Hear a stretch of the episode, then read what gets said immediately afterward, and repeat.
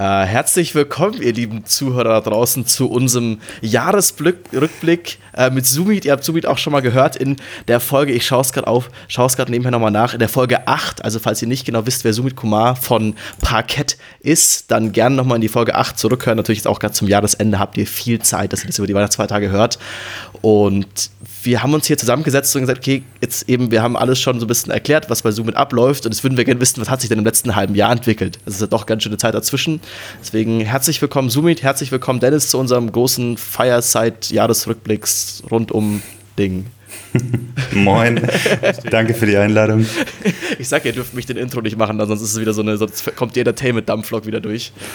ich, ich sag dir, du sollst was Witziges machen, nicht dreimal verhaspeln. Das müssen wir nochmal üben. Genau, also ein bisschen als verschiedene Punkte, so eben ein, ein Thema, was wir hatten oder was wir vermutlich ansprechen werden, das somit ihr habt im Jahr, Laufe des Jahres eben, wenn man bei uns in die Shownotes schaut, dann steht noch überall Treasure One. Mittlerweile heißt die Firma nicht mehr so, sondern heißt Parkett. Äh, bis genau. so quasi da so die, die Umbenennung dabei war, ob das ein, ein Wunsch war, ein Herzenswunsch, dass du den Namen so viel mehr möchtest oder was sich quasi da entwickelt hat, sonst auch die Zahlen, wie sie sich über die Dauer entwickelt haben, einfach so ein bisschen rundum, was du auch so mittlerweile an Gefühl zur Weihnachtszeit quasi hast, ist das eine Sache, die nächstes Jahr weitergehen wird? Ist das eine Sache, die vielleicht Anfang Januar einschlafen wird mit Parkett? Einschlafen wäre wär krass. äh, ja. Ähm, cool. Äh, freut mich wieder da zu sein. Vielen Dank für die Einladung. Ähm, Umbenennung. Also Tresor One war ein Name, der so innerhalb von fünf Minuten entstanden ist. Ich fand Tresor relativ cool, als man schließt wertvolle Sachen ein. Ähm, und äh, im Prinzip wollte ich ein Tool bauen, um dein Net Worth, um dein Vermögen zu tracken, angefangen mit Aktien und ETFs.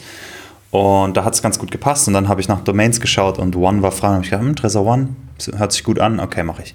Und äh, sowas relativ schnell entschieden. Aber ähm, ja, mit so einer schnellen Entscheidung vergisst man dann vielleicht ein bisschen Brand Research zu machen und Co. Und äh, wie war es dann, eineinhalb Jahre oder so, äh, lief es ganz gut und ich habe die Marke auch schützen lassen in Deutschland. Also habe tatsächlich einen Marken- oder beim Patentamt habe eine Urkunde bekommen und so weiter.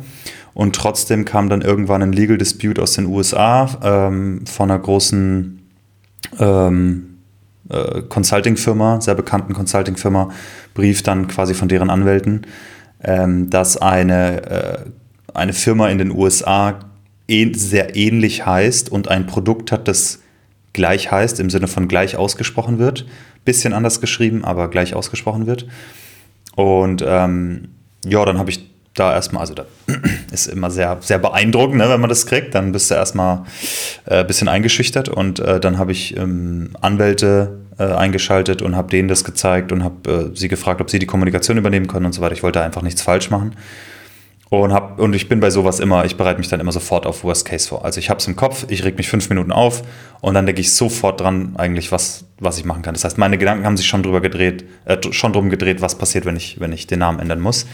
Ähm, die Anwälte haben da ein bisschen diskutiert mit deren Anwälten und Outcome war im Prinzip, die haben ein älteres Markenrecht und ein internationales und ich habe ein deutsches. Das heißt, ich könnte zwar dagegen vorgehen und es würde mir vielleicht gelingen, in Deutschland äh, so weiterzumachen, aber das Internet ist halt nicht auf ein Land begrenzt. Deswegen. Und ich wollte auch nicht mit dieser Firma verwechselt werden. Das muss man auch sagen. Ähm, deswegen habe ich dann relativ zügig gesagt, nee, nee, nee, ich habe keine Zeit für Legal Dispute, ich habe keine Zeit für, um mich mit so einem Kram auseinanderzusetzen. Ich muss ein Produkt bauen, ich habe einen Haufen User, die was von mir erwarten. Ähm, ich nenne das Ding um. Das Einzige, was ich euch bitte zu tun, das habe ich den Anwälten gesagt, ist äh, Zeit rauszuschlagen, weil die Deadline war zwei Wochen. Äh, das stand im Prinzip drin, in zwei Wochen müsst ihr aufhören, den Namen zu verwenden. Ich so, ja, wie soll denn das gehen? Ja, äh, in zwei Wochen kriegen wir nicht mal das, die abgedatete iOS-App durch den App Store durch. Geschweige denn einen neuen Namen finden und alles zu designen und so. ähm, genau, also haben die uns ein paar Monate rausgeholt und äh, dann lief das alles relativ smooth, was diesen Legal Dispute betrifft. Aber ähm, mein Kopf war zwei Monate in Namensfindung, ähm, äh, ja, eingesperrt sozusagen. Super, super schwer, habe mich sehr viel damit beschäftigt und dann fällt einem auch auf, wie viele, wie viele super bekannte Namen es gibt, die eigentlich voll die, also wirklich keine guten Namen sind so an sich, wenn man sie das erste Mal hört. Ähm, und da merkt man einfach, dass die Marke ehrlich gesagt völlig, völlig egal ist. Man gewöhnt sich dran. Das Wichtige ist, was man drumherum aufbaut, für was die Marke steht, dass die User es im Kopf haben.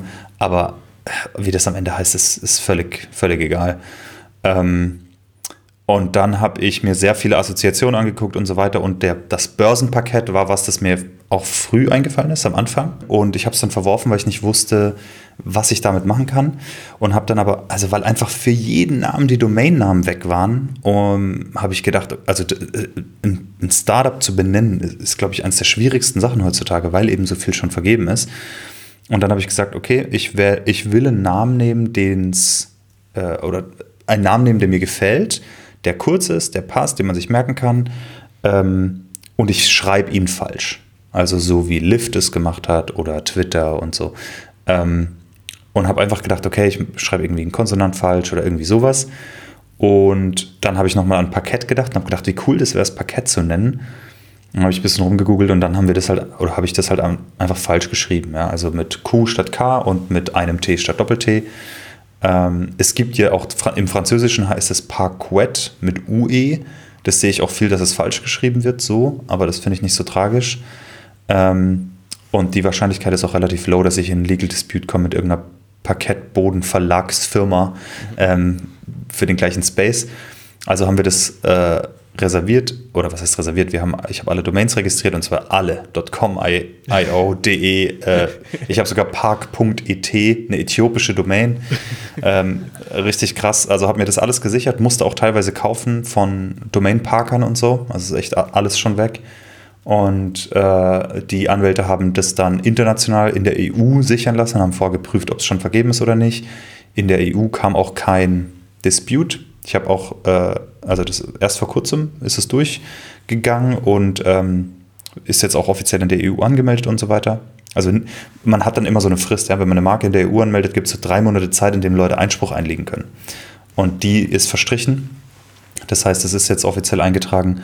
Und ähm, genau, und dann haben wir den, das Rebranding gemacht und alles drum und dran. Und jetzt heißen wir Parkett. Mittlerweile denke ich, ist es auch bei den meisten Usern einfach schon so angekommen. Also man denkt schon gar nicht mehr an die alte. Ich habe hier noch den Hoodie an. Never, never forget. Ich muss gerade neue bestellen. ähm, aber ja, jetzt sind wir Parkett und äh, es ist, also Treasure One, da hing vor allem viel dran, weil sich einfach was aufgebaut hat dadurch. Ja? Ähm, heißt sehr viel Bedeutung für mich persönlich auch. Aber ich habe es damals schon gesagt zum Team, ich habe es zur Community gesagt. Die Frage ist, was wir jetzt an Parkett dranhängen. Ja, und das muss genauso eine Bedeutung wert. Wir müssen da genauso Gas geben, ähm, dass, es, dass es eine größere Bedeutung sogar bekommt. Und ähm, das, also jetzt so, wenn man mich so fragt, jetzt am Jahresende, ja, wie das gelaufen ist, das ist auch passiert. Also der Hoodie ist das einzige, manchmal sieht man noch bei uns intern in irgendwelchen Systemen, ist noch der Name Tresor drin oder so, aber ähm, ansonsten sind wir komplett Parkett und äh, ich habe das Gefühl, das Thema ist durch, sozusagen. Was, was ich als sehr erfolgreich, äh, einen erfolgreichen Markenswitch empfinde. Habt ihr, also ich meine, die Zuhörer wissen es, dass ich ein bisschen im ganzen SEO-Space unterwegs bin. War das ein Problem quasi für, also ich weiß nicht, bekommt ihr viel Traffic von Suchmaschinen und dann gerade auch das Renaming, hat es euch Traffic gekostet? Oder kommt das alles durch Empfehlungen, wo die Leute, also ich meine, die alte Domain hat ja auch weitergeleitet, so wo man sagt, okay, wo die Leute einfach dann am Ende über Mund-zu-Mund-Propaganda kommen? Oder ist, hat es tatsächlich auch, also abgesehen von deinem Mindspace, einen Business Impact in den ersten Monaten? Ähm, das hat definitiv Business Impact, kann man sagen. SEO ist eine Sache, also wir sind nicht angewiesen auf den SEO-Traffic. Wir bekommen SEO-Traffic, aber es ist nicht so, dass das irgendwie unser Acquisition-Channel ist. Wir, wir tun da auch nicht viel dafür. Also da haben wir noch sehr viel Potenzial nach oben, was SEO betrifft. Nichtsdestotrotz, wir haben Suchmaschinen-Traffic natürlich äh, und die Leute suchen nach Treasure One und in dem Fall, ähm, ja, wie du sagst, wird, wird, wurde weitergeleitet. Auch alle Subdomains, also alle Pfade und so weiter, haben wir alles entsprechend äh, Rewrite-Rules gemacht, dass das alles tut. Und ähm, mir ist auch nicht bekannt, dass wir in irgendeiner Form, ich sag mal, abgestraft wurden oder sowas. Ähm, das heißt, wir haben nicht wirklich einen Drop in Traffic gesehen, aber halt, es musste umgeleitet werden alles. Und es hat aber noch mehr Business Impact auch außerhalb von SEO. Also zum Beispiel, ich meine, wir buchen Abos ab bei den Leuten und dann steht da plötzlich Parkett und die wissen nicht, was es ist und dann machen sie ein Chargeback oder was auch immer. Ja, das, das ist, war für mich viel größeres Risiko, dass die Nutzer nicht mehr wissen, was ist das jetzt? Ich komme auf eine neue Webseite, die heißt plötzlich anders und so. Das heißt, dass man im Kopf der User das reinkriegt, dass wir hier was umstellen. Das war meine größte Sorge eigentlich. Das heißt, wir haben dann so einen Banner gemacht über die Web-App und die iOS-App und äh, haben das möglichst breit gestreut und am Anfang hießen wir dann immer Parkett in Klammer ehemalig Trezor One. Ähm, es gab trotzdem ein paar verwirrte User, die dann ab und zu mal äh, sich gemeldet haben. Es gab auch den einen oder anderen Chargeback. Ähm, aber ja, wir konnten, wir konnten alles aus dem Weg räumen, denke ich. Und ähm, unser, unser Traffic oder unsere Acquisition hat sich eigentlich ähm, nicht verändert, ist weiter gewachsen. Cool. Ja, eine Sache, die du vorhin noch angesprochen hast, nur weil es mir interessiert, meinst, es wird quasi auch im Französischen, quasi was anders geschrieben wird, oftmals falsch geschrieben. Das siehst du oft. Wo siehst du das? Also ist das eine Sache, die dir irgendwie auch in Search-Traffic auffällt oder ist das einfach Leute, die dir schreiben? Interessante Frage. Also im, im, äh, im Search-Traffic, ich schaue da nicht nach. Das heißt, ich, ich kann, also ich gehe schwer davon aus, dass das Leute falsch in Google eintippen. Äh, das auch. Aber wo ich das vor allem sehe, ist, ist in Unterhaltungen in Communities. Ich sehe das in, in Discord-Foren, ich sehe das in YouTube-Kommentaren, ich sehe das auf Twitter. Ähm, einfach, wenn ich mal suche, versuche rauszufinden, wo diskutieren Leute über Parkett oder wo diskutieren Leute über Finanztools und schaue, ob wir da erwähnt werden, ob wir da ähm, einfach Teil der ähm, des Mindspaces sind von der, von der Finanzcommunity. Und da sieht man das dann häufig, oder was ist häufig, da sieht man es immer wieder, dass es mit U geschrieben wird auch. Ähm, wie gesagt, ich finde es nicht sonderlich tragisch. Das passiert häufiger, denke ich. Aber ist das nicht genau deswegen ein Problem? Also ich kann mich erinnern, äh, für, für irgendwelche Projekte Namen gesucht zu haben und wir hatten auch ganz oft die Idee, einfach irgendwas Witziges und dann halt falsch geschrieben. Genau mhm. aus dem Grund, um das zu branden. Und was uns dann ganz oft passiert ist, ist, dass Google einfach herkommt und sagt, naja, warte mal, du hast Parkett falsch geschrieben in deinem Beispiel und dich ja. dann quasi weiterleitet einfach auf die Suche von Holzparkett. Ja. Ist das jetzt bei euch der Fall? Das ähm, dürfte ziemlich sicher am Anfang der Fall gewesen sein, aber wenn du eine starke Marke bist und sich das nach und nach etabliert, dann lernt ja auch Google das. Wenn du jetzt Parkett eintippst, willst du dich immer noch korrigieren zu Parquet, also mit U, das stimmt. Äh, das heißt, wir sind noch nicht stark genug, aber das das wird sich, also da bin ich relativ confident, ja, dass sich das ändern wird. Äh, wenn ich auf YouTube nach meinem Namen gesucht habe, da kamen erstmal 10.000 Inder, bevor ich kam, bis mein Channel ein bisschen Traction hatte und dann war ich ganz oben. Und jetzt, äh, wenn man jetzt nach Parkett sucht, wir haben noch relativ wenig auf YouTube, ähm, da ist es genauso. Da kommt, da kommt super, also da kommen wir nicht auf Platz 1. Ähm, das dauert einfach, bis diese Marke aufgebaut ist. Und wenn ich in Google stattdessen Parkett App eintippe, dann, dann ist alles, alles oben, dann sind es schon wir. Ähm, deswegen, es ist ein Faktor, aber ich sehe es irgendwie nicht als Problem. Das wird mit der Zeit gelöst werden. Kommen wir zu den harten Zahlen und Fakten. Ihr habt auch, also auch nicht Anfang, also ich glaube, als wir das erste Mal gequatscht haben, hattet ihr noch zwei Pricings auf der Seite. Mittlerweile sind es drei. Also es war früher, glaube ich, also was mittlerweile der Plusplan ist für 8 Euro, war früher der Premiumplan, oder? Es gab, und jetzt mal gibt es noch einen weiteren. Äh, hat sich, also hat, haben sich auch die Nutzer quasi über das Jahr entwickelt? Hat sich dieser Premiumplan oder hat sich dieses drei, die Dreifaltigkeit, äh, hat sich das gelohnt? Also habt ihr geschafft, dass die Leute da quasi auch up, upsellt? Wie schaut es da quasi bei den harten Fakten aus? Ähm, jo, also wir haben äh, Plus hieß es schon immer, es hieß auch vorher Plus, nur das ist auch so ein Fakt. Äh, Leute nennen, glaube ich, wenn man irgendwas umsonst nutzen kann, dann ist die, die Paid-Variante eigentlich immer die Premium-Variante. Das sagen Nutzer, egal wie du es nennst eigentlich. Ähm, aber Plus hieß es schon immer ähm, und wir haben noch einen Investorplan eingeführt, also noch einen dritten. Das hatte verschiedene Gründe. Also rein aus Business-Perspektive ähm, kannst du dir überlegen, oder haben wir uns überlegt, du hast einen, du hast einen Plusplan und du verlangst, sagen wir mal, 8 Euro im Monat. Ähm, aber es gibt sicherlich Leute, die noch mehr Wert aus deinem Tool rausbekommen und noch mehr bezahlen würden und noch mehr dich unterstützen möchten oder das, das Produkt unterstützen möchten oder die Firma dahinter oder das Team. Und wir geben ihnen einfach keine Möglichkeit. Es gibt, es gibt das Konzept eines großen Kunden für uns nicht. Es gibt keinen profitableren Kunden oder nicht. Jemand, der bei uns 5 Millionen im Portfolio hat, zahlt genauso viel wie jemand, der 500 Euro im Portfolio hat. Aber der mit dem Millionenportfolio mit 1000 Holdings oder 500 Holdings und die Leute haben wir, die, die bekommen natürlich extrem viel Mehrwert aus diesem Tool als jemand, der ein ETF bespart jeden Monat. Ähm, und wir wollten die Möglichkeit schaffen, auch wenn es wenige Leute sind, wenn sie, ähm, wenn sie das möchten oder wenn sie das brauchen, äh, dass, sie, dass sie mehr bezahlen. Dass das für den, also auch Mehrwert rauskriegen, ja, ähm, äh, dass wir höher, höhere Tiers anbieten für die Leute, die es brauchen. Und das ähm, ist definitiv nicht die Mehrheit, das war uns aber auch klar. Also die meisten sind natürlich im, im Plusplan. Äh, aber es gibt die ein oder anderen. Und ich würde sagen, bei denen ist ähm, der Investorplan besser, als wenn es der Plusplan wäre, sowohl für uns als auch für, für, die, äh, für die User. Und dann gibt es viele psychologische Sachen, ja, was Pricing betrifft generell. Ich weiß nicht, wie tief ihr euch damit ausgesetzt, äh, auseinandergesetzt habt schon.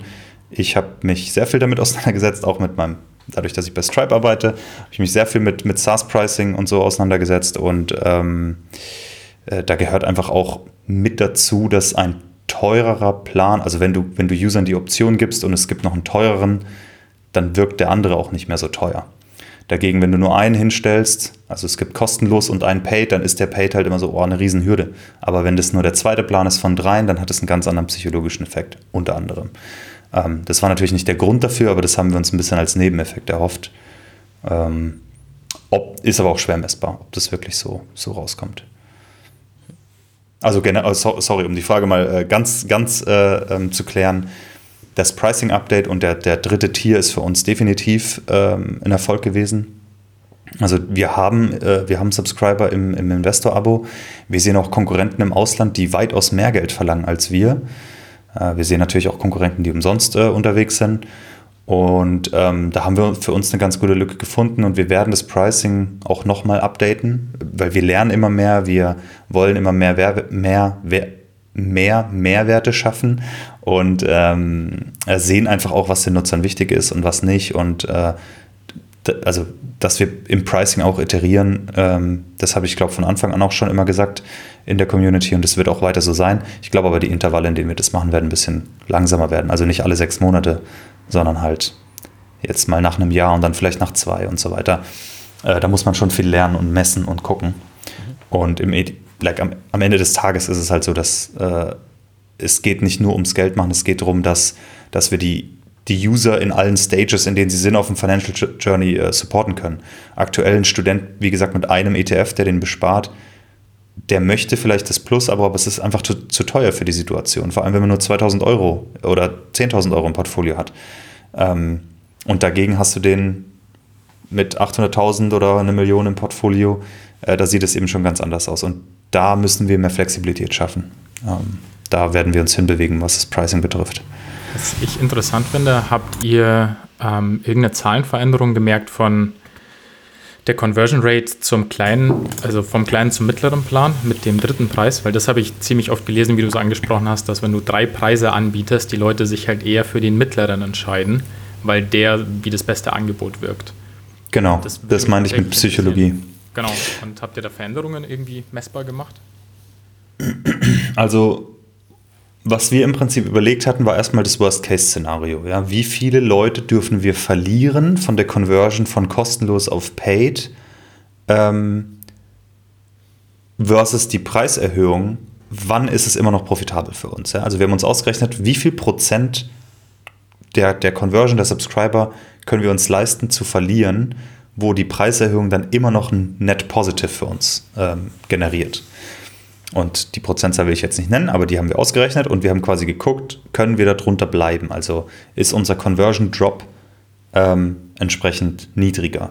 Und was ich definitiv sagen kann, es war ein Net Positive und ähm, ja, so viel schlechter war die Conversion dann auch nicht. Also man hat initial was gesehen, aber dann kann man ja wieder sehr, sehr viel machen, was das betrifft. Also Positioning, Marketing, ähm, wie man die Leute onboardet und Co., Erwartungshaltung, Mehrwert schaffen im Abo und so weiter. Also ein Preis ist ein Preis ist ein Indikator für den Wert, den man dem Nutzer generiert, nicht, nicht das A und O. Also wir, lass, lass mich kurz überlegen, wie ich es ausdrücken soll. Die ähm, am Ende des Tages wollen wir nicht bepreisen, also wir gucken nicht, was kostet uns das und das, was kostet uns das, was können wir uns leisten und so weiter, sondern ähm, wir schauen, welchen Mehrwert schaffen wir für den Nutzer, welchen Preis taggen wir dafür, äh, welches, welchen Preis rufen wir dafür auf.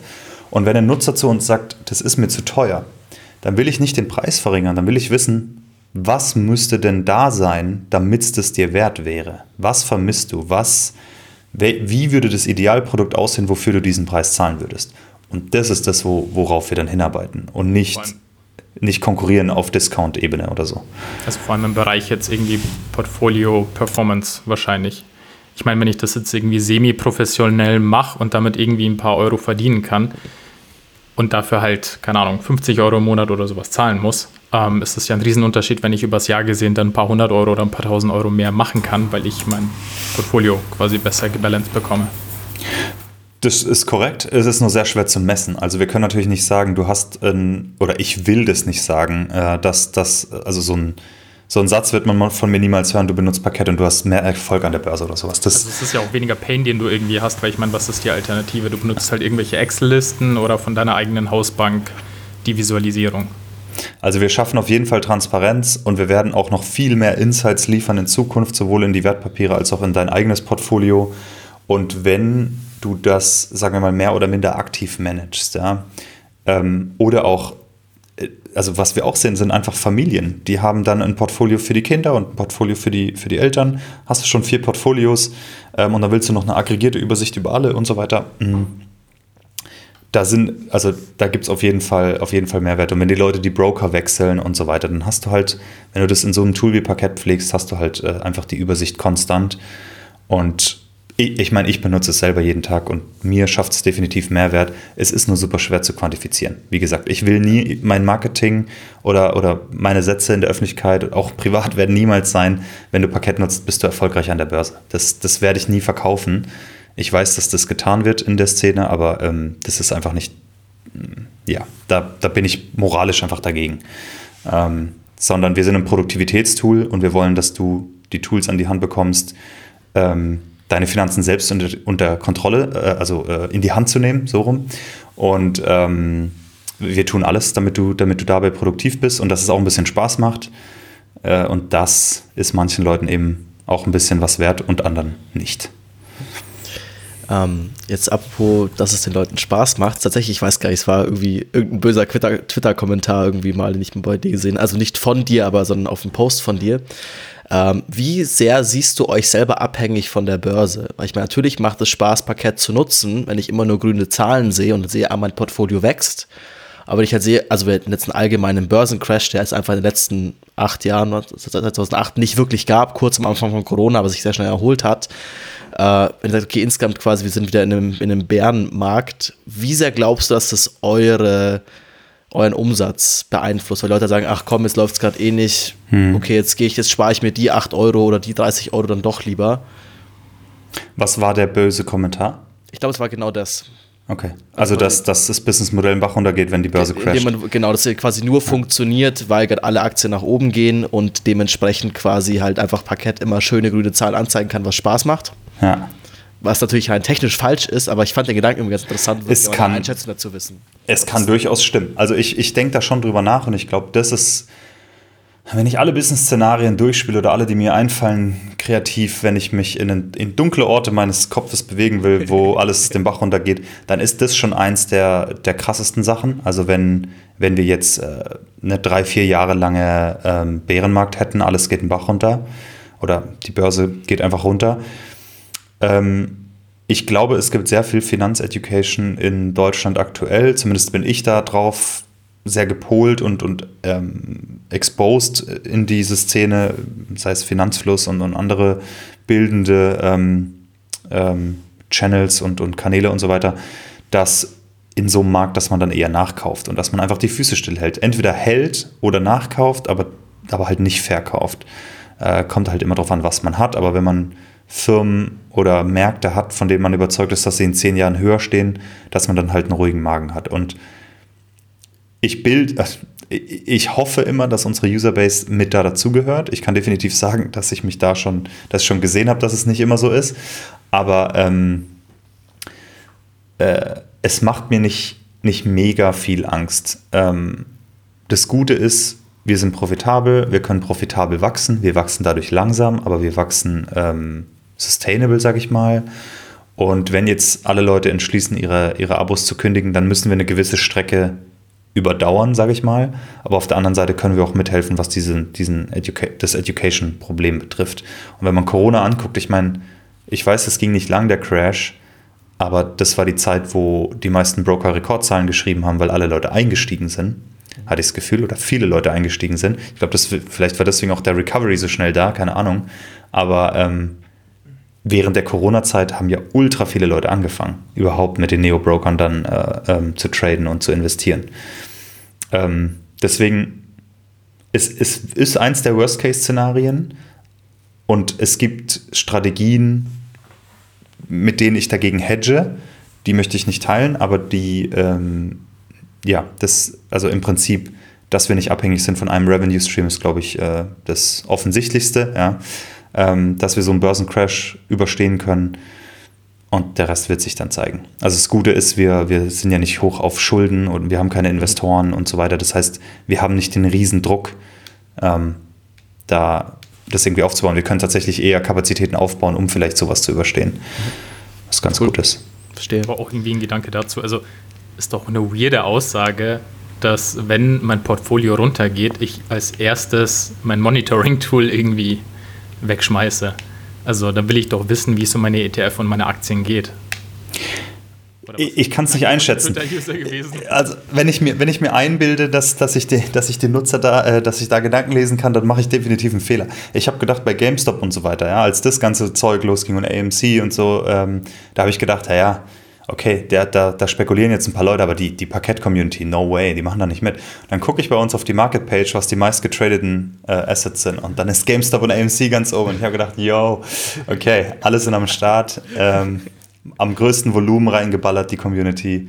Okay, so kann man sich täuschen. Aber ich meine, wenn die Leute Spaß haben, wenn sie sich hoffentlich nicht die Finger verbrennen, sondern positiv dabei sind, ähm, dann ist es doch cool. Die, also man sieht es einfach, dass, dass Leute Parkett für unfassbar verschiedene Strategien verwenden. Man hat Trader, man hat die Leute, die für die Altersvorsorge sparen, man hat die 70, 30 ETF-Portfolio-Leute, man hat die mit Core Satellite und dies und das. Es unterschiedlichste Sachen. Es gibt Leute, die nur Hebelzertifikate ballern, hin und her die ganze Zeit äh, und Knockout-Zertifikate und Co. Davon habe ich bisher komplett die Finger gelassen, habe mir noch nie gekauft, kenne mich auch nicht gut aus damit. Ähm, es, ich sag mal, die, die Userbase ist diverse und äh, ich kann da nicht, nicht predikten oder, oder voraussagen, was die Leute machen werden an bestimmten Situationen. Es gibt sicherlich Leute, die einfach weitermachen und es gibt bestimmt ein paar Leute, die ihr Abo kündigen und sagen, okay, ich habe mir die Finger verbrannt, ich bin erstmal raus aus dem ganzen Game.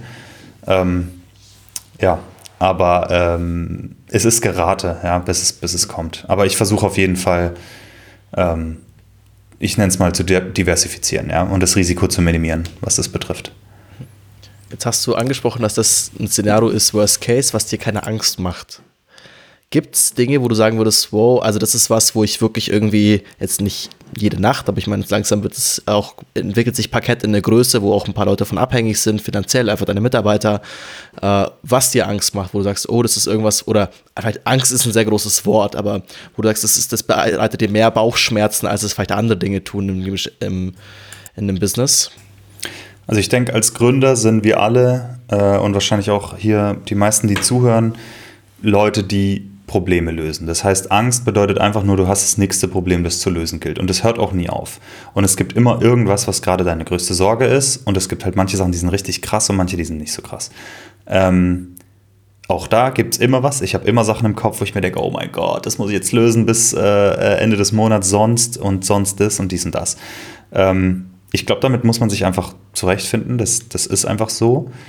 Die großen Sachen, also was mir viel mehr Sorgen macht, äh, als ein Market-Umschwung oder, oder irgendwie sowas sind, ähm, äh, wenn wir im Team Probleme haben. Das war jetzt bisher nicht der Fall, es läuft alles gut und wir holen die Leute, die wir haben im Team, die, ähm, also wir haben viele Leute, die Teilzeit dabei sind, werden jetzt langsam festangestellt und Vollzeit und so. Also es geht, geht gut voran, das Team wird aufgebaut, das sind motivierte, super talentierte Leute, das ist alles cool. Aber ähm, sowas wird mir viel mehr Bauchschmerzen bereiten, als jetzt, wenn es bei der Börse runtergeht, zum Beispiel. Und ähm, das sind, glaube ich, auch die schwierigeren, das sind A, die schwierigen Sachen zu lösen, aber die man auch voll unter Kontrolle hat. Also theoretisch kann man da am meisten Impact drauf haben. Die Börse kann ich nicht verändern. Ähm, und was gibt es sonst noch? Ich meine, man fängt an mit Partnern zu arbeiten. Äh, es gibt Konkurrenzsituationen, wo ich versuche auszublenden, aber man kriegt das dann schon immer mit. Ähm, und dann hat man mal hier und da eine Sorge, aber es ist wie wie an der Börse und wie Nachrichten gucken. Du kannst dich mit so viel schlechtem Zeug vollballern, wie es geht. Wir, wir versuchen da manchmal ein bisschen Scheuklappen aufzuhalten. Wir fokussieren uns auf, auf unsere Nutzer, was wollen die, was brauchen die und wir bauen das. Und manchmal kriege ich nicht mal mit, ob die Börse jetzt runtergeht oder nicht. Ähm, sondern baue einfach das Zeug weiter. Wo ich quasi hinleiten wollte mit der Frage ist so ein bisschen, wie du damit umgehst. Hast, hast du jetzt schon angesprochen, so ein bisschen Scheuklappen oder auch ihr als Team Scheuklappen. Mhm. Ähm, ist das eine Sache, die du kannst, weil du da irgendwie mit geboren bist, weil du als Sumi da schon immer mit, gut mit umgehen konntest? Oder gibt's, hast du dir da auch spezielle, keine Ahnung, Herangehensweisen im Laufe deiner Karriere, im Laufe deines Lebens irgendwie angeeignet, die man teilen könnte? Wir haben jetzt irgendwelche Zuhörer, die sagen, hey, bei mir ist es gerade eben vielleicht kurz vor Jahresende, es läuft vielleicht nicht so, wie ich es mir wünsche und eben vielleicht kann ich es nicht so ausblenden, dass ich sage, mhm. okay, wird schon alles gut werden. Gibt es irgendwas, wo du sagst, das hat dir geholfen, das ist eine, eine, eine Strategie? Ja, das ist ein sehr guter Punkt. Ähm, also was ich auf jeden Fall über mich gelernt habe, ich würde nicht sagen, dass ich mir das im Speziellen angeeignet habe, sondern dass das, ich habe es irgendwann gelernt über mich selber. Ähm, ich habe es vorhin kurz erwähnt, dass ich sehr schnell nach Alternativen suche. Das heißt, ich, wenn etwas passiert, ähm, was dich aus der Bahn wirft, was dir Sorgen macht, was, wovon du nicht gerechnet hast, äh, womit du nicht gerechnet hast, du hast irgendeine Roadmap, du hast Pläne und dann wird es über den Haufen geschmissen durch irgendein Event, das passiert. Dann, ähm, dann, dann gestehe ich mir kurz Zeit ein und wir reden von Minuten oder lass es mal zwei Tage sein, wo ich mich richtig drüber aufrege und das nervt mich. Und dann ähm, erzähle ich es meiner Frau und ich äh, rufe ein paar Freunde an und, und ähm, reg mich drüber auf und whatever. Und dann geht es super schnell in Problemlösungsmode. Also diese, ich versuche eine Abwärtsspirale zu vermeiden, ja, wo man immer das Negative sieht, sondern ich bin generell ein grundsätzlich optimistischer Typ, vielleicht auch ein bisschen naiv optimistisch und ähm, sag immer, okay, was sind die guten Sachen, die man machen kann? Was ist, was kann ich rausholen? Wie kann ich die Probleme lösen? Und, und alles ist an sich lösbar. Also ich denke, alles ist in irgendeiner Form lösbar. Und das ist so eine grundnaive Einstellung, die ich habe, würde ich sagen, ähm, alles ist lösbar. Äh, man, man, kommt immer irgendwie positiv raus. In einem Jahr guckt man darauf zurück und denkt sich, ja, ja, das war krass, aber wir haben es ganz gut hingekriegt. Ähm, und ich versuche die Abwärtsspirale, die gedankliche Abwärtsspirale so komplett zu vermeiden, wo, ja, wo du einfach immer weiter das Negative siehst und, und äh, dich aufs Nächste und oh, jetzt passiert das noch und oh Mann, hat das überhaupt alles Sinn und so. Wovon ich auch voll überzeugt bin, ist, dass Gründen ein Business aufbauen, ein Projekt aufbauen, Geld online verdienen oder auf sich selbst gestellt sein, das ist halt ein Marathon und da gibt's, das ist eine Achterbahn. Da geht es hoch und runter. Ähm, es gibt Situationen, wo wir nicht wachsen oder wo wir sogar ein bisschen schrumpfen. Und dann gibt es wieder andere. Und wenn man sich dann mal so die Kurven anguckt, der ganzen, der ganzen Metriken, auf die man so achtet, dann gibt es da Höhen und Tiefen. Aber das Wichtige ist, dass die Höhen ein Jahr später höher sind als die Höhen davor oder vielleicht sogar als die Täler davor. Und äh, dass insgesamt der Trend halt nach oben geht. Und ich bin einfach überzeugt, dass das der Fall ist, wenn man immer wieder halt auf, auf der Matte steht und weitermacht äh, und eben nicht aufgibt. Und das muss ich mir schon ab und zu sagen. Ja, das sage ich mir auch selber. Also es gibt natürlich Situationen, wo man dann niedergeschlagen ist, wo irgendwas ist und denkst dir, boah, ich habe keinen Bock. Und dann, also keinen Bock, weil, weil irgendwas Schlimmes passiert ist oder, oder es einfach gerade nicht gut läuft oder irgendein komischer Vibe da ist oder so. Äh, kann auch passieren, wenn ein User dir eine E-Mail schreibt, eine richtig angry E-Mail, so, weil ihm irgendwas nicht gepasst hat, dann kann ich das schon runterziehen. Und ähm, dann sage ich mir, okay, machst du kurze Pause, atmest nochmal kurz durch und auch wenn mir heute jetzt nicht danach ist, mich voll da reinzuhängen und positiv in einem Podcast über Parkett zu reden, dann machst du doch zumindest ähm, zwei Kleinigkeiten, damit die erledigt sind. So zwei Mini-To-Dos für heute und dann guckst du morgen wieder drauf oder übermorgen. Also Marathon, nicht in eine Downward Spiral und alles ist lösbar. In irgendeiner Form ist alles lösbar. Hast du schon angesprochen, du, also wenn dann der Moment kommt, wo es vielleicht wirklich mal irgendwie explodiert, dass du dann irgendwie Frau, Freunde äh, irgendwie anrufst, dich da ein bisschen auch mal auskotzt, äh, gibt es da auch speziell irgendwie, also hast du ein spezielles Support-Netzwerk um dich rum, wo du sagst, okay, das sind meine, keine Ahnung, meine, meine vier Entrepreneurship-Buddies, so, die verstehen mich auch, weil ich meine, wenn du sagst, okay, du hast vielleicht irgendwie, keine Ahnung, den, den guten Schulfreund, der halt selber irgendwie sein Leben lang Metzger ist und es sehr gerne macht und sein, sein Leben liebt, seinen Job liebt, aber kann halt nicht so relaten. Also ist das eine Sache auch da, die sich durch Zufall aufgebaut hat? Ist das eine aktive Strategie? Ähm ähm, ja, das ist eine sehr gute Frage und da kann ich definitiv ein paar Sachen empfehlen, die mir sehr geholfen haben. Also ich hatte keinen, es war nicht so, dass sich bei mir irgendwie zufällig ein Freundeskreis entwickelt hat, der, ähm, der gründet oder sowas. Überhaupt nicht. Ähm, sondern ich habe das für mich entschieden und ich bin da inspiriert worden durch Bücher und durch äh, die Indie-Hacker-Szene und Bootstrapper und ich folge auf Twitter so ein paar Jungs und Mädels, die da ähm, extrem stark unterwegs sind und die einfach was erreicht haben, wo ich wo ich aufsehe und wo ich gerne wäre. Ähm, was das Business betrifft, was die finanzielle Freiheit oder die persönliche Freiheit betrifft, die Tagesgestaltung, Lebensgestaltung und so. Ähm, wo ich mir denke, das, das hätte ich gern für mich selber und das hat mich dann irgendwann motiviert zu starten. Und eine Sache, die ich in einem Buch mal gelesen habe, ich weiß nicht mehr genau welches, aber es ist so eine Weisheit, die, glaube ich, viele schon gehört haben. Du bist die Summe der fünf Personen um dich rum, der fünf engsten Personen um dich rum.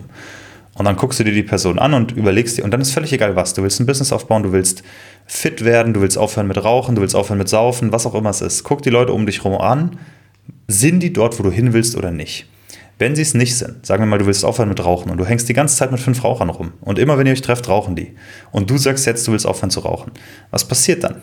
Die, also die werden dich ja sicherlich nicht supporten. Also, oder das ist das unwahrscheinlichste Szenario, dass die sagen, ja, Mann, auf jeden Fall und sich dann erst eine Kippe anzünden. Das ähm, ist, ist einfach unwahrscheinlich. Und vor allem beim, sagen wir mal, du willst aufhören, Party zu machen oder zu saufen oder du willst Vegetarier werden und du hängst die ganze Zeit mit, mit den äh, Leuten rum, die sich die Burger grillen und so. Das ist nicht unmöglich, aber die Chance, dass sie dich runterziehen, weil du ihnen einen Spiegel vorhältst, weil du was anderes versuchst, ähm, die ist relativ hoch. Und ich will das nicht alles, ich will da nicht verteufeln, so schmeiß deinen Freundeskreis weg oder so, überhaupt nicht. Ich will sagen, such dir die Leute, die in deinen Augen schon sind, wo du bist oder die die gleiche Journey machen und versuch dich aktiv mit denen zu umgeben. Zusätzlich oder exklusiv, völlig egal. Und was ich gemacht habe, ist, ich habe mir eine kleine Liste gemacht an Leuten, wo ich sage, die sind schon weiter weg, die gegründet haben, die schon durch sind mit Gründen, die schon verkauft haben, die schon, äh, die aktuell ähm, irgendwie ein Startup haben und auch die auf anderen Schienen fahren, zum Beispiel die Venture Capital eingesammelt haben oder die selbst investieren als Angels oder die ähm, in einer komplett anderen Branche gegründet haben, solo oder mit fünf Foundern oder whatever. Da habe ich mir einfach mal so eine Liste gemacht. Wen kenne ich? Egal, ob die mir nahestanden oder nicht. Und ähm, dann habe ich angefangen, die anzuschreiben und gesagt, hey Mann, lass mal austauschen, ich versuche ja auch gerade was und so. Und ähm, ich habe so einen Reminder. In meiner To-Do-List habe ich einen Reminder, der kommt, glaube ich, einmal im Monat hoch. Der heißt, äh, umgib dich mit, mit Vorbildern. Und dann ist da eine Liste an Leuten drin und suche mir eine Person raus, mache einen Termin mit der, mit der Person, äh, lass telefonieren oder lass treffen auf einen Kaffee, auf ein Bier, whatever. Und dann unterhalten wir uns über deren äh, Journey, über meine Journey, einfach so ein bisschen. Und da geht es mir darum, Input zu bekommen, dass ich exposed bin zu diesem Mindset. Dieses Probleme lösen, dieses Gründen, Opportunities sehen, äh, neue Möglichkeiten entdecken und die einfach anzugehen und, und den Sprung zu machen.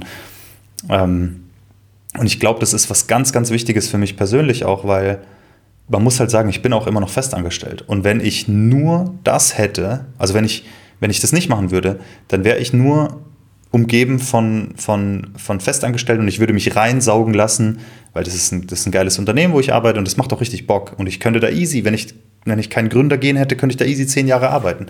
Ähm, und ich muss da selbst ein bisschen eine Balance für mich finden, dass ich sage, ich umgebe mich mit Gründern und das, das ist das, was ich machen will, was ich weitermachen will, was ich auch in Zukunft noch stärker machen will. Ähm, und es gibt die anderen Welten. Ja? Und äh, ich versuche das so ein bisschen für mich zu balancieren. Also, das ist ein Tipp, den ich definitiv geben kann. Such dir die Leute, die schon da sind, wo du hin willst, egal ob sie auf Twitter sind oder in, in echt, und ruf die an, frag, frag danach. Mich rufen übrigens auch Leute an. Ähm, schreib mir auf Twitter, schreib mir eine E-Mail und sagen, somit, ich wohne in Hamburg, ich versuche das Gleiche, du bist schon irgendwie drei Jahre weiter, ich würde da gerne hin, können wir uns mal unterhalten. Und dann mache ich das. Ich war mit Leuten Burger essen hier, äh, habe mich mit denen unterhalten. Mit einem hatte ich äh, jetzt so eine Art ähm, Mentor-Mentee-Relationship. Wir haben alle zwei Wochen telefoniert, eine Stunde. Ähm, das macht mir auch Spaß, weil ich weiß genau, wie es denen geht, wo ich war. Und ich weiß, ich profitiere immer noch von den Leuten, die schon ein paar Schritte weiter sind als ich. Das ist eine ganz starke Empfehlung. Man hat, du bist noch gemutet. Gerade der letzte Satz nimmt im Ganzen ein bisschen die, ähm, also als du angesprochen hast, man sucht die Leute raus, die du cool findest, schreib die an, telefonier mit denen, dachte man so, boah, das ist mega scary. Also, also keine Ahnung, ich, ich halte mich für einen offenen Typ irgendwie so und alles, aber dachte mir, boah, das ist echt, also es ist auch kein, kein einfacher persönlicher Task, das zu machen, habe ich das Gefühl. Aber wenn du sagst, okay, im Gegensatz dazu, wenn du sagst, okay, dich fragt jemand, dass du das gerne machst, weil du auch siehst, hey, so, ja, ich war da auch oder ich mache das auch gerade, das nimmt, muss ich sagen, nimmt ihm auch ein bisschen den Druck, weil klar, stimmt schon. Wenn mich jetzt auch jemand fragen würde, jetzt bin ich noch, noch mal vier Jahre hinterher, so, würde ich auch gerne Teil Sachen teilen und irgendwie man, auch was wir im Podcast machen, so ein bisschen mhm. versuchen halt die Leute, die sagen, hey, ich habe noch gar keinen Plan und irgendwie so, das ein bisschen zu teilen. Das stimmt schon. Das ist eigentlich so ein, so ein Trickle-Down-Effekt, glaube ich, nennt man das Ganze so. Also jeder gibt dann doch irgendwie gerne nach, auch immer wieder weiter. Klar, und ich meine, der einzige Grund, warum ich so eine kleine Followerschaft bekommen habe, ist ja, weil ich oft öffentlich teile und das, ähm, also jeder, jeder teilt da gerne. Also man denkt immer, ich denke genauso, ich sehe jemanden mit, was weiß ich, 200.000 Followern und denke mir, ja, wieso sollte der mir zurückschreiben? So nie im Leben, der hat genug zu tun.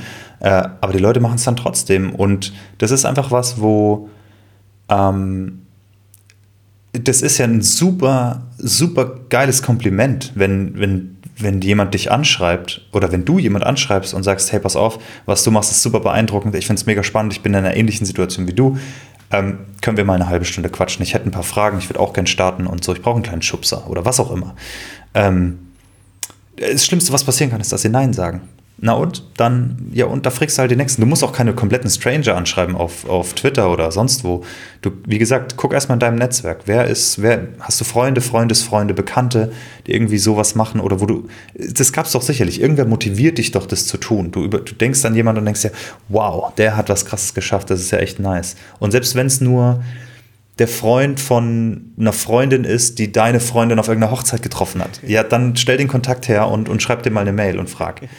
Ähm, völlig egal, aber dieses sich selbst einfach, es muss, es muss in deinen Gedanken sein, diese Sachen. Wie gesagt, egal was du machst. Business aufbauen ist das eine, aber es kann auch Sport sein oder sonst irgendwas. Du musst darüber nachdenken. Und wenn du nicht darüber nachdenkst, dann wirst du die Sachen einfach nicht machen. So ist es bei mir mit Sport. Wenn ich es schaffe, Sport in meinen Headspace pro Tag zu füllen, dann mache ich Sport und wenn nicht, dann mache ich monatelang keinen Sport, ähm, weil mein Kopf schon voll genug ist man muss sich einfach damit auseinandersetzen, in irgendeiner Form. Was ich einen ziemlich coolen Gedanken finde, und irgendwie bin ich da gar nicht drauf gekommen, ist einfach das aktiv zu machen. Also ich fand vor so zwei Jahren war das relativ easy. Du bist halt irgendwie immer auf Meetups und äh, so einem Zeug unterwegs und dann lernst du ja relativ automatisch Leute kennen, die auch einfach weiter sind im Prozess. Und ich fand jetzt einfach durch Pandemie und Zeug ist das ziemlich kaputt gegangen. Und irgendwann habe ich es für mich auch sein lassen, weil ich gedacht habe, okay, irgendwie geht es gerade allen so. Ähm, super naheliegend, aber ich finde es irgendwie geil, sich da einfach eine Liste zu machen und zu sagen, auch mit dem Reminder einmal im Monat, okay, die Leute schreibe ich aktiv an. Also einfach so dieses, okay, ja, es ist gar nicht so einfach wahrscheinlich gerade Leute aktiv zu treffen, aber ich mache da halt was dagegen. Auf jeden Fall. Und ich meine, ihr beide habt es jetzt nochmal ganz speziell gemacht. Und ich würde sagen, ich habe es auch ein bisschen anders gemacht.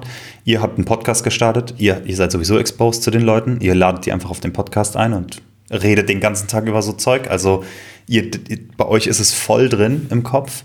Und ähm, ich habe angefangen, das auf Twitter zu teilen. Und klar, am Anfang, da hört keine Sau zu. Ich meine, da hast du deine 10 Follower oder was auch immer. Das ist völlig irrelevant.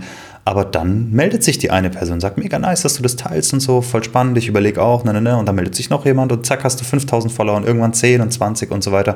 Und dann melden sich die Leute und du, das ist die Aufwärtsspirale. Das ist die, die andere Richtung. Ja. Und das, das macht Bock. Das ist richtig cool.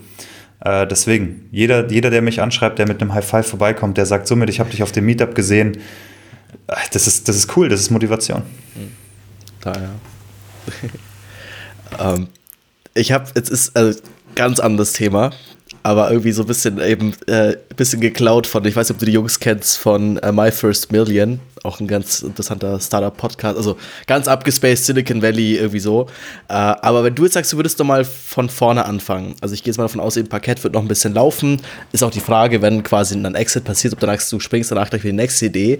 Aber wenn du jetzt gerade eben frei wärst, wenn du sagen würdest, okay, ich habe jetzt vielleicht noch nicht mal einen Hauptjob. Ich kann mich jetzt entscheiden, wieder was Neues anzufangen.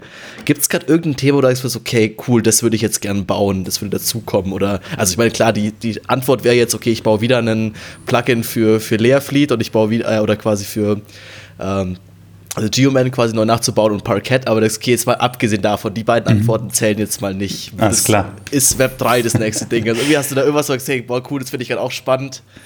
Also es gibt, es gibt einiges und das, das Schöne ist, wenn man, wenn man seinen Kopf dann äh, öffnet für solche Sachen, siehst du eigentlich, und vor allem wenn du da mal am Gründen bist, dann siehst du Opportunity rechts und links. Also die, die Möglichkeiten liegen auf der Straße und du musst halt exekuten. Ähm, und da gibt es definitiv, äh, also ich habe einfach über ein paar Sachen noch nicht gesprochen, aber ich habe durchaus schon ein paar Sachen so mal versucht zu validieren und, und angeteasert und so. Und wenn ich, ähm, sagen wir mal, frei wäre im Sinne von, ich arbeite nur in meinem eigenen Zeug, und hätte keinen Vollzeitjob mehr, dann würde ich nicht ausschließlich Parkett machen. Parkett würde definitiv die meiste Zeit bekommen mit Abstand, aber ähm, ich würde ein Nebenprojekt wieder haben. Und ich sehe auch meinen Twitter-Kanal und YouTube-Channel als Nebenprojekt, auch wenn der nicht so viel Liebe bekommt, wie, wie, wie ich es gerne hätte. Ähm, aber auch das ist was. Ich würde gerne Kurse machen, also Kurse im Sinne von Videoserien, die, ähm, die einfach ganz konkrete Tipps mir an die Hand geben. Aktuell ist es hier so scattered. Ne? Alles, was mir einfällt, was, was ich gerade gelernt habe, baller ich auf Twitter und dann ein YouTube-Video. Aber dass ich so Revue passieren lasse, so das erste Jahr. Was waren die wichtigen Sachen, was waren die krassen Sachen? Davon werde ich zum Beispiel einen kleinen Videokurs machen, jetzt über den Winter hoffentlich ähm, weil ich da einfach ultra viele Fragen kriege mit Legal und was, was für ein Unternehmen gründe ich und wo finde ich die, die, die, die Personen, was brauche ich und, all, dieses ganze Zeug, was man sich da Gedanken drüber macht, ähm, das ist was. Aber ich weiß, dass du nicht das frägst, sondern ich weiß, dass dich ein Produkt interessiert und so und welches Space. Authentifizierung ist ein Space, wo ich denke, da gibt es äh, noch viel Opportunity. Also auf Zero zu setzen oder?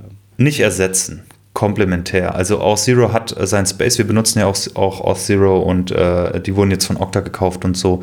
Ähm, das sind die Großen am Markt, aber genauso wie Google Analytics die Großen sind, gibt es kleine Player, ähm, die ihren Space haben. Und ich muss ja, ich muss ja nicht der World Domination haben. Mir reicht eine kleine Nische, wo ich gut bin. Ähm, und da gibt es einiges, aber vor allem, es muss nicht unbedingt Auth Provider auch sein, sondern Analytics, was das betrifft. Ähm, das finde ich einen super interessanten Space. Und lass mich kurz drüber nachdenken. Parkett alleine, also dadurch, dass ich jetzt schon in diesem Finanzspace bin, sowohl mit Stripe als auch mit Parkett, sehe ich sehr viele Möglichkeiten da noch. Also sagen wir mal adjacent, äh, angrenzend zum Parkett-Businessmodell.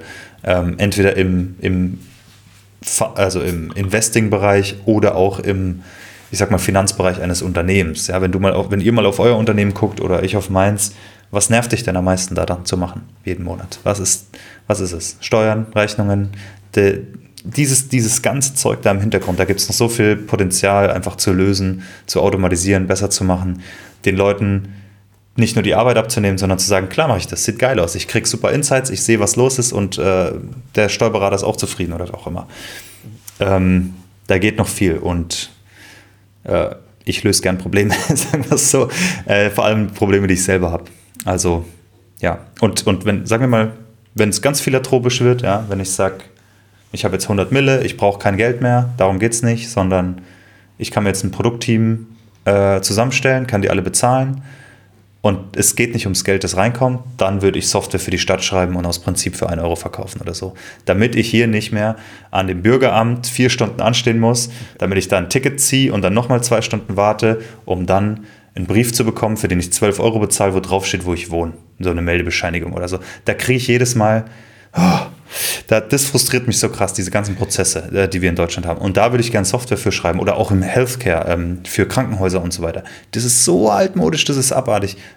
Und also da würde ich sagen, ich komme, ich schreibe euch Software und schenke euch das, der Stadt und Healthcare und, und wo auch immer, weil ich weiß, das wird so viele Leute happy machen. So viele Leute würden sich, wäre einfach effektiver und, ähm, äh, und es wäre angenehmer für so viele Leute, inklusive mir selbst. Ähm, das ist so, das steht tatsächlich auch in meiner äh, Ultraliste an Goals und Co., da steht das ganz oben. Ja? Wenn du mal so insane bist und irgendwie den krassen Betrag hast, dass du nie wieder Geld brauchst, dann mach das. Mhm. Ähm, ja, schauen wir mal, ob ich da jemals hinkomme. Da so kurzes Off-Topic, äh, weil ich das ganz interessant finde, weil ich auch echt mir überlegt habe, mit, mit meiner Firma mal die Stadt anzuschreiben und zu sagen, hey Leute, was zur Hölle macht ihr da eigentlich? Lasst uns doch mal irgendwie digitale Produkte bauen für den und jenen Use Case. Aber das ist wahrscheinlich gar nicht so sehr das Geldproblem wie ein Problem der Prozesse und dass die es einfach nicht hinkriegen und keine Ahnung, Bürokratie, oder? Also selbst wenn du ja. mit Millionen und einem 20-Mann-Team an Softwareentwicklern hingehst, das, das wird nicht so schnell klappen. Also sagen wir mal, ich hätte die ganze Software und so weiter parat. Das Schwierigste ist, da reinzukommen. Da muss irgendein Entscheider in, intern drin sein, der oder die sagt, das machen wir jetzt und das drücken wir durch. Und ähm, das, das ist ultra schwer. Ich glaube, das kann man erstmal in einer kleinen Kommune anfangen. Also in, ähm, in einem Ort oder äh, einem Landkreis oder so, dass man das dort macht. Aber ich, ich habe mich damit noch nicht so auseinandergesetzt. Aber das wird definitiv das Schwierigste. Also das Reinkommen, auch bei Healthcare. Sales und dann die Umstellung das wird mit Abstand das Schwierigste. Aber ich finde die Challenges so cool, die es da zu lösen gibt. Also jetzt das Reinkommen an sich ja, aber dadurch, dass du äh, das, die, das, das äh, vielfältigste Spektrum an Usern abdecken musst, nämlich die ganze Bevölkerung, du brauchst krasse Accessibility Requirements. Äh, du musst den Scheiß anständig drucken. Das muss anständig aussehen, wenn du, wenn du die Webseiten druckst. Das muss ohne JavaScript funktionieren. Das muss auf dem Screenreader klappen und und und. Da, da, da musst du so viel Liebe ins Detail stecken. Ich finde es mega cool. Einfach, du musst es tun. Und ähm, ja, also ich habe sogar mal geschaut. Es gibt eine Firma, die heißt Service for Germany oder sowas, oder? die machen IT für Deutschland. Das ist auch vom Staat geowned. Also da ist dieses, dieses Logo da mit drauf und so. Service for Germany oder so heißt es. Und die haben einen Head of Engineering gesucht. Und, und dann, dann habe ich die Stelle gesehen und habe gedacht, boah, jetzt werde ich CTO von Deutschland. Wie cool wäre das? und dann habe ich, äh, hab ich überlegt, ob ich mich bewerbe, aber dann gedacht, komm, komm, nee, da, da kommst du wieder in so eine. Also mir ist schon klar, dass es wahrscheinlich sehr frustrierend ist, da zu arbeiten, wenn du viel verändern willst oder schnell verändern willst, weil es halt alles so langsam geht. Ähm, deswegen, also ich kann dir nicht sagen, wie man das löst, aber ich kann dir sagen, ich hätte Box zu lösen, hätte ich ja. Ressourcen, dass, dass es egal ist, wie lange ich überleben muss und ausdauernd sein muss, dass es irgendwann funktioniert. Finde ich interessant, dass ich meine, das ist jetzt eben das langzeitphilanthropische Ziel, aber alles, was du davor genannt hast, ist Indie-Hacking, ist irgendwie Bootstrap der Weg. Also auch die Sachen, ich meine, auch das geht an Parkett irgendwie links, rechts Dinge ranzubauen und so. Ähm, Hast du das auch mal für dich bewusst entschieden, von du willst diesen Weg gehen? Oder ist auch, also, oder kam das das durch Zufall nicht auf, dass da jetzt keine speziellen Businessmodelle dabei waren oder sagst, okay, ich, da brauche ich einfach Venture Funding, weil da muss ich so viel Geld drauf, draufschmeißen, dass ich erstmal genug Nutzer bekomme, damit das Businessmodell aufgeht? Ist das was, was du überhaupt, also was du ausschließt, weil, hey, würde mir keinen Spaß machen, also Venture, nicht Venture, Bootstrap und so weiter ist ein ultra vielschichtiges Thema. Ich persönlich habe da ein paar Meinungen, die ich gerne teile. Ähm, zum einen Bootstrap war eine ganz aktive Entscheidung. Ich habe mit sehr vielen Gründern gesprochen, die mir gesagt haben, wenn du es ohne VCs schaffst, dann machst du ohne. Ähm, und, ich, und das, was ich bauen wollte, das war halt kein Business, wo ich Kapital brauchte. Also klar, dann wächst du schneller und du kannst größer machen und so, aber ich brauche es nicht, um das Produkt zu bauen. Ich habe ich bin Nutzer, ich weiß ungefähr, was ich will, ich kann programmieren, Design, ich bin kein Designer, aber es sieht jetzt nicht mega grottig aus und ähm, ich krieg's auf die Straße. Und äh, dann habe ich es halt gemacht und konnte es validieren und so weiter. Und wenn, also soweit ich komme als Bootstrapper, oder je weiter ich als Bootstrapper komme, desto äh, besser am Ende des Tages. Klar, wie gesagt, man wächst langsamer. Das, damit muss man halt klarkommen. Aber gleichzeitig hast du, also kein VC würde mir erlauben, bei Stripe noch Vollzeit zu arbeiten oder ein Nebenprojekt zu machen oder mal zwei Tage nicht zu arbeiten äh, unter der Woche oder mir ein anständiges Gehalt zu zahlen oder was auch immer. Und ich, da will ich nicht mich zu weit aus dem Fenster lehnen mit dem anständigen Gehalt, aber wie auch immer. Du, du hast einfach sehr viel mehr Freiheit, wenn du dein, dein Business selbst ownst. Ähm, und das äh, war mir relativ wichtig, äh, diese Freiheit zu haben, solange das möglich ist. Das heißt nicht, dass ich generell kein, kein VC aufnehme oder wie das, wie das dann am Ende aussieht. Ich ich fand da eine gewisse Analogie, über die ich mal nachgedacht habe, ähm, ganz passend eigentlich. Stell dir vor, du zockst ein Computerspiel, ähm, sagen wir Age of Empires. Und du findest es mega cool zu starten. Vielleicht ist Age of Empires das falsche Spiel, aber sagen wir mal einfach so ein Strategiespiel, wo du aufbauen musst. Und du fängst es am Anfang an, ja, mit einem Bauer und fängst an deine Ressourcen zu holen und bla bla bla. Alles läuft super langsam und du baust nach und nach auf. Und irgendwann bist du im Endgame und dann kommt das Coole, dann kommt die Schlacht und dann geht's ab und so. Und in den nächsten Games in den nächsten Spielen willst du den Start überspringen, weil es immer das Gleiche ist. Du machst immer das Gleiche, du musst immer das Gleiche machen, es sind die gleichen Probleme zu lösen. Du willst einfach zum, zum späteren Zeitpunkt springen. Und ich habe das Gefühl, Venture Capital macht genau das. Du springst vorwärts. Je, weil jetzt gerade muss ich wirklich langsam wachsen. Ich muss Revenue steigern, er muss stabil sein, dann kann ich die nächste Person einstellen. Da muss ich wieder steigern, wieder steigern, dann kann ich die nächste Person einstellen und so weiter. Es dauert einfach ewig, bis du ein Fünf-Personen-Team hast. Ähm, und das kannst du mit Venture Capital halt überspringen. Machst sofort im ersten Jahr und kommst halt weiter. Und das kann ich mir gut vorstellen, dass es in den nächsten Sachen, die ich mache, ähm, dass ich das überspringen möchte oder dass ich da schneller sein möchte am Anfang. Ähm, und ob ich da mein eigenes Kapital nehme oder das von externen, das wird sich zeigen.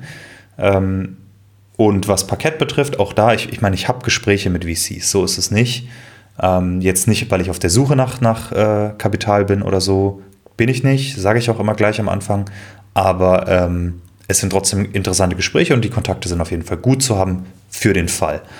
Und ich denke, aktuell bei Parkett, wir sind noch in einer Phase, wo wir ein bisschen Product Market Fit suchen. Ja, es, es läuft zwar gut, aber es kann noch besser laufen und es gibt gewisse Metriken und gewisse ähm, sagen wir mal, Ziele, die wir noch haben, bis wir sagen, okay, jetzt können wir einen Riesenbatzen Geld nehmen und draufschmeißen und hochskalieren.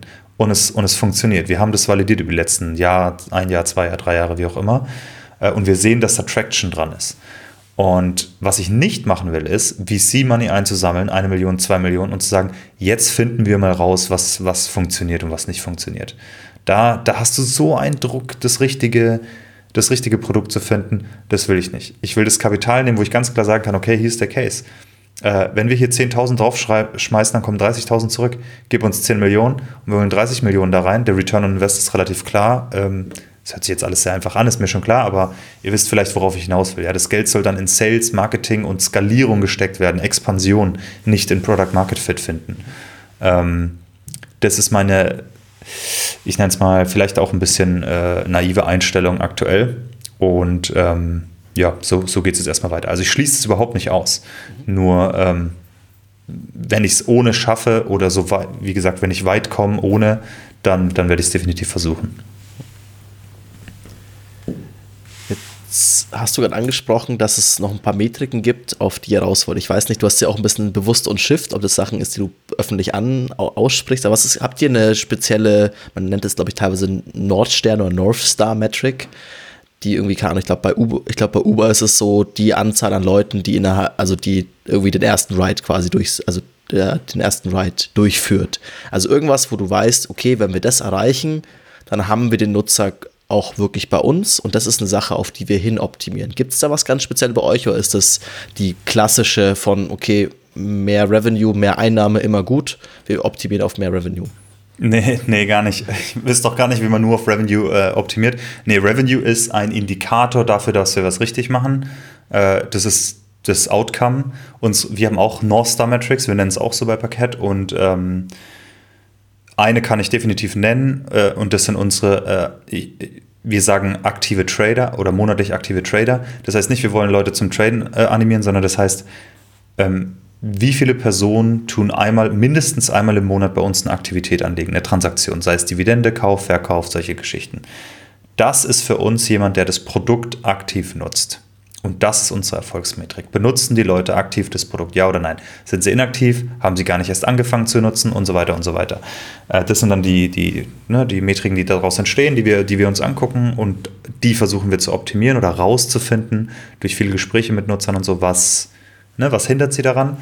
Ähm, aber das müssen wir optimieren und alles andere folgt daraus. Also wenn Leute unser Produkt aktiv nutzen, dann kriegst du sie monetarisiert, dann kriegst du äh, äh, die Traction, dann kriegst du die Empfehlungen rein und so weiter und so weiter. Das ist dann alles ähm, ja, machbar, sagen wir mal so.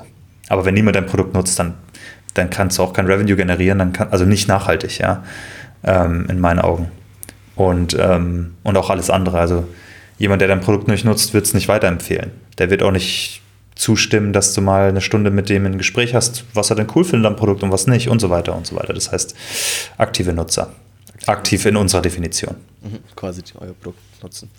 Ähm, jetzt machst du das Ganze eh aus Leidenschaft und irgendwie, weil du insgesamt quasi den, den Leuten in Deutschland auch irgendwie Finanzwissen näher bringen willst. Aber siehst du euch auch in einer absehbaren Zukunft in den Case laufen, dass ihr nur noch wachsen könnt, wenn mehr Leute, wie du, gesagt hast, willst Leute nicht zum Traden ver, ver, verleiten, aber quasi mehr Leute sich Finanzwissen aneignen und in den Finanzmarkt einsteigen. So ein bisschen wie es Facebook macht, in Indien kostenlose SIM-Karten zu verteilen, weil man kann nur noch wachsen, wenn mehr Leute im Internet sind.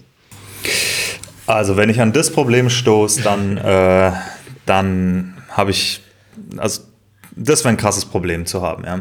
Ähm, Nee, weder in näher Zeit noch in, in, in irgendwann. wenn, man den deutschen, wenn man den deutschen Markt anguckt, wie viele wie viel Anleger haben wir? 10 Millionen, 12 Millionen, das ist, ist ja gestiegen durch, durch Covid, ja, also irgendwas äh, da dazwischen. Ähm, und wenn, wenn uns die Kunden in Deutschland ausgehen, auch das gutes Luxusproblem, aber sagen wir mal, die Kunden gehen uns in Deutschland aus, dann haben wir immer noch die Schweiz und Österreich und dann können wir international expandieren. Und dann muss es ja nicht mal bei dem Portfolio-Tracking sein, das wir jetzt haben. Ich meine, wir reden gerade von Aktien und ETFs. Äh, wir haben jetzt Cash in der Beta gerade. Ähm, Im Q1 gehen wir dann Krypto an, also wird dann in, in Q1 werden wir Krypto bringen und Immobilien und was auch immer das dann, also es gibt noch so viel mehr Opportunity in unserem Markt, nämlich Dach. Äh, da die Nutzer werden uns nicht ausgehen. Und der, also ich, ich kann nicht wirklich sagen, ob der Markt aktuell wächst. Ähm, ich ich verfolge das nicht so, so ähm, also nicht konstant. Ähm, meine, mein letzter Stand war auf jeden Fall, dass der Aktienmarkt oder die, Anlegerkultur auf jeden Fall wächst. Das heißt, der ganze Markt wächst an sich und ähm, selbst wenn Leute da wieder rausfallen, es kommen ja auch immer wieder neue Leute dazu. Also das ist ja ein konstanter Flow, sage ich mal. Mhm. Und ähm, ich denke da auch häufig drüber nach, ja, wir sind nicht weltweit aktiv, wir sind super niche, nur in Deutschland und so. Ist das genug? Aber denke ich mir, guck mal raus, guck mal, wie viele Businesses bei dir in der Straße sind, die nur deine Straße bedienen und denen geht's gut. Ja, ähm, ja ich glaube ich glaub an äh, ein Shortage an Nutzern oder an Interessen, Interessenten wird äh, das kleinste Problem sein. ja, verstehe. Ich glaube, das können wir auch ganz gut so als Abschluss irgendwie nehmen. Also so, ja, dass uns die Nutzer ausgehen, das ist, glaube ich, kein Problem. Das finde ich einen schönen Money-Code zum Ende hin. Kann man ein super schönes Social-Media-Snippet rausziehen. Immer die Opportunities sehen. Natürlich, natürlich. Im Podcast ist cool. ja, aber äh, bevor wir Schluss machen, mich jetzt bei euch noch interessiert. Ich meine, wir quatschen gar nicht so viel außerhalb. Äh, ihr hattet ja ein paar Ziele und ein paar Sachen anders gemacht. Ich weiß, ihr habt ihr sicher, eure Hörer wisst das bestimmt alles schon. Aber könnt ihr mir in zwei Sätzen sagen, wie es bei euch läuft? Sehr gerne. Also, sonst, ich muss auch, müssen auch nicht direkt weg. Ich dachte mir nur, unsere Hörer sind die Stunde gewöhnt. Nicht, dass sie sich aber mal wundern, hä, wo kommt auf einmal diese drei-Stunden-Episode her? Aber ich meine, die Nacht ist noch lang. ähm, also, wie, das letzte Mal, als wir gequatscht haben, hast du mir den, quasi den Tipp gegeben, weil ich da schon überlegt habe, quasi damals Tastemaker einzustampfen. Man ist okay, wenn du Pricing nicht ausprobierst, so, dann, du kannst es nicht aufhören, bevor du es nicht ausprobiert hast. So, das habe ich tatsächlich dann gemacht. Also ich habe dann quasi, also das war ja quasi, also um es mal zusammenzufassen, ein Tool, wo man sich Playlists erstellen lassen kann. Die erst, ab dann war quasi die erste for free, indem man, wo du auf den zweiten geklickt hast, kam genau der Stripe Checkout, der gemeint hat, hey, jetzt bitte mal Geld einwerfen. Ich habe immer noch einen zahlenden Nutzer, also ich verdiene immer noch 12 Euro jährlich. Mal schauen, bis wann der erste Chargeback ist zum nächsten. Ehrenmann. genau. Irgendeine Person finanziert ganz knapp die Serverkosten äh, und immer noch weiter, weiterhin 700 Leute, die eingeloggt sind und irgendwie Playlists bekommen. Das wächst aber nicht mehr und ich auch bekommt von mir keine Liebe mehr. Also ich, ich werde den Host nicht kündigen, es wird weiter irgendwie laufen und wer es möchte, soll es machen. Aber mein Hauptfeature wurde ja von Spotify selbst quasi integriert. Also dass man sich quasi aus äh, Dennis und ich oder kann wir drei erstellen uns eine Gruppe und man kann dann quasi unsere Musikgeschmäcker zusammenwerfen. Das bietet Spotify jetzt halt selbst an, auch wenn mein, meins ein bisschen cooler war, glaube ich, aber die haben halt doch einen kleinen Vorteil, dass sie es halt direkt in der App drin haben. Klein, kleinen Vorteil. Ähm, aber deswegen, also das, das war auf jeden Fall nochmal ein gutes, Ding, das getestet zu haben, aber das ist jetzt mittlerweile gedroppt und dann habe ich ganz lange, also es waren, wir haben es gerade im Sommer so ein bisschen auch, also sehr gestruggelt mit irgendwie keine Ideen und so, die mir irgendwie die richtig einfallen, habe ich angefangen, dass ich äh, Kunst auf Etsy verkaufe, was genau 0 Euro eingebracht hat. Äh, quasi computergenerierte Kunst. Was, NFTs? Nee, tatsächlich habe ich mir auch erst überlegt, so, okay, machen wir irgendwie, gehe ich in die Richtung. Ich finde auch tatsächlich, das ist auch so eine Sache, ich glaube, wenn ich jetzt mal sage, okay, äh, irgendwie was anfassen, ich finde eigentlich diesen ganzen NFT-Kram eigentlich ganz lustig. Also rein technologisch zu sagen, hey, ich bastel irgendwie Bilder, die du dann irgendwie vermählen kannst, dann bekommst du einen neuen Affen aus zwei anderen oder so. Das finde ich eigentlich eine ganz coole Technologie. Ob es den Wert, der dahinter geschrieben ist, gibt, äh, das mag jetzt mal dahingestellt sein. Aber nee, es war tatsächlich quasi ähm, mit ähm, mit was, also Deep Dreaming, das heißt, du nimmst verschiedene Style und bildest, du sagst, okay, ich nehme ein Bild von Van Gogh, lerne dem Netzwerk den Style und sag dann, okay, ich nehme ein Bild von Sumit, jetzt mal mal quasi, wie Van Gogh Sumit zahlen, äh, zeichnen würde. Sind auch sehr coole Ergebnisse rausgekommen, bin ich. Also die Sachen sind, sind cool, die rausgekommen sind, aber ist dann auch wieder so ein Punkt, allein dieses, hey, es ist von einem Computer generiert, ist kein Verkaufsmerkmal, es muss den Leuten irgendwie doch gefallen und sich irgendwie die Wohnung zu hängen. Und dann seit ich glaube, seit zwei, drei Monaten das bin ich jetzt bei. Das ist schon ein bisschen Special Interest, fand ich auch, ehrlich gesagt. ja, du hast ja gesehen. ähm, Vor allem preislich hattest du ja tatsächlich Schwierigkeiten, weil ich war kurz davor, ein so ein Ding zu kaufen, aber das Geld wäre es, was wäre dann, ich glaube, 50 Euro oder so wolltest du, glaube ich, teilweise für so ein Bild. Ja, das ist halt, also es wäre halt ein Dropshipping-Business quasi gewesen, also Print on Demand und dann musst du sehr hohe Preise aufrufen, damit es überhaupt sich lohnt. Ähm, und jetzt mittlerweile baue ich wieder einen Software as a Service äh, und zwar aus tatsächlich Problemlöser bei mir selbst aus, weil ich arbeite auch noch hauptberuflich und wir haben tatsächlich, also die Seite, in der ich arbeite, justwatch.com, äh, lebt von SEO-Traffic. Also wir haben mhm. sehr, sehr viel SEO-Traffic, haben auch ein großes Projekt zum Anfang des Jahres quasi gestartet, um die Seite umzubauen, damit sie eben in diesen Core Web Vitals gut abschneidet, was wirklich ein Jahr lang fünf, fünf Menschen irgendwie im Team waren, die das gemacht haben, weil halt das ganze Frontend irgendwie umgebaut werden musste auf Server-Side Rendering. Ähm, und dann vergeht ein Monat und diese ganzen Metriken schmieren wieder ab. Weil natürlich ist das eine Sache, die du nicht einmal fixt, sondern wenn du wieder irgendwelche Sachen einbaust, die schlecht sind für diese Metriken in deinem Frontend, dann gehen, werden die wieder schlechter. Und genau da setzt mein Tool vitalfrog.com an. Du sagst, okay, du hast quasi ein kontinuierliches Monitoring von diesen Metriken, dass die Metriken quasi äh, die angezeigt werden und ein Alerting quasi kommt von, hey, Achtung, das ist gerade schlechter geworden, vielleicht auch mit folgender Version. Und da, wo ich jetzt gerade davor stehe, also ich habe äh, hab vier Nutzer, die nicht Dennis sind und ich selber. Keiner davon zahlt. Äh, eine Person erstellt immer neue, immer wieder neue Accounts, wenn ich, wenn ich dem, der Person schreibe von, ich würde ich würd dich jetzt gerne mal bezahlen lassen. Also da scheint irgendwie Interesse da zu sein. Ähm, und ich, ich stehe vor einem Posi Positioning Change, weil keiner checkt, was Core Web Vitals sind. Selbst Menschen, die irgendwie im SEO-Bereich sind, feedbacken mir und sagen, hey, ja, okay, ich kenne die Hälfte der Wörter auf deiner Seite nicht.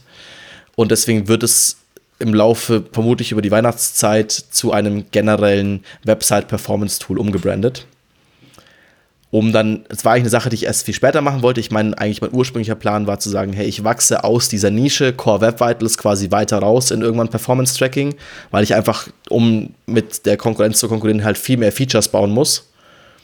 Aber ich werde es einfach nur mal mit Naming und so versuchen und schauen, ob das irgendwie hilft, dass die Leute es mehr verstehen. Genau, das ist gerade so der ganze Status. Äh, minus 150 Euro Revenue pro Monat oder 180, wenn man Auth Zero mit einrechnet. Äh, das geht noch. Geht noch. geht noch. Das geht noch. Äh, nee, cool. Cool, cool, cool. Ja, ich glaube, äh, da ist definitiv ähm, Nachfrage da. Ich meine, wir müssen auch, äh, wir, wir haben nächstes Jahr auch ein Projekt, wo wir auf jeden Fall ein bisschen optimieren müssen, äh, unser Frontend auf SEO und auf ein paar andere Sachen. Sehr Deswegen, gut. ja, also solche Tools, ich, ich benutze sie gerne, solange es mhm. relativ easy ist aufzusetzen. Ja. Cool. Genau, Bei dir, Dennis? Ja, ich habe irgendwann Apollonia digital gedroppt tatsächlich. Ähm, wir hatten ja damals noch versucht, das irgendwie technisch umzubauen an den Kunden und irgendwann ist mir insbesondere aufgefallen, echt einen riesen Fehler gemacht und zwar Softwareprodukt gebaut, bevor man sich die Kundengruppe angeschaut hat und geguckt hat, ob es da überhaupt ein Problem gibt. Weil unsere Annahme war ja, dass Zahnärzte ein Riesenproblem damit haben, äh, Wurzelbehandlungen irgendwie abzurechnen. Dann haben wir irgendwie Software drum, drumherum gebaut und irgendwie, den, ich hatte es ja damals erzählt, diesen ganzen Payment-Prozess mit Stripe und Abonnements und alles irgendwie super geil, Tech-Porn-mäßig integriert. Ähm, und am Ende ist uns aufgefallen, das ist denen gar nicht so wichtig, das Problem, was wir da hatten. Oder was wir dachten, dass wir da gefunden haben. Das passiert nicht so häufig.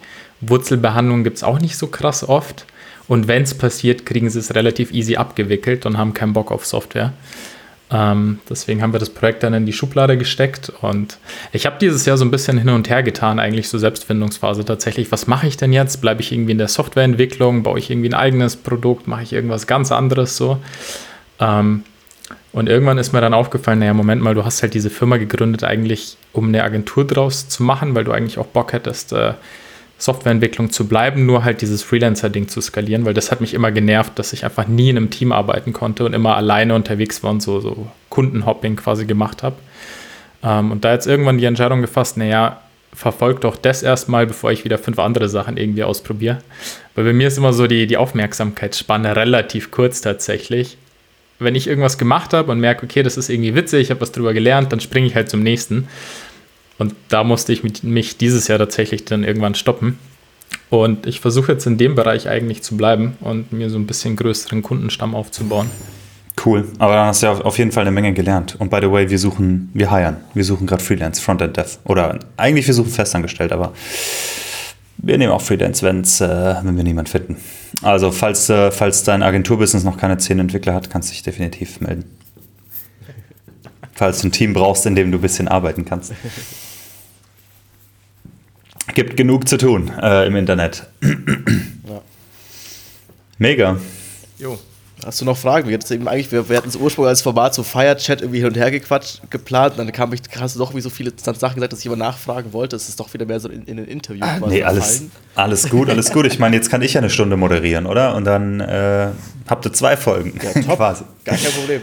Oder wie Nee, ich, ich bin auch schon ultra müde. Ich weiß nicht, um wie viel Uhr das die Hörer hören, aber äh, hier ist schon spät. Also die, der, der, der Pro-Hörer hört es natürlich direkt morgens immer 5 Uhr, wenn es rauskommt. Ah, okay. Das heißt, die, das heißt, wir sind noch wach quasi. sind noch ne? wach, genau. Wir sind noch wach jetzt gerade um 5 Uhr morgens. Deswegen bin ich auch so müde. Ja, so bin ich glaube, es wird nicht das letzte Mal gewesen sein, dass du hier bist, wenn du da Lust drauf hast. Und Ich wir würde mich freuen. Wir haben auch weiterhin vor, das ist auch so eine Sache, die wir auch irgendwie reflektiert haben, meinten, hey, wir haben gesagt, wir machen das halbe Jahr mit dem Podcast. Jetzt ist es ein Jahr irgendwie geworden bis jetzt und es macht immer noch super Spaß und wir wollen immer noch weitermachen. Mega. Und auch, ein, wie du schon sagst, ein cooles Ding nebenher nochmal. Von daher wird es sicher noch in Zukunft wieder Möglichkeiten geben.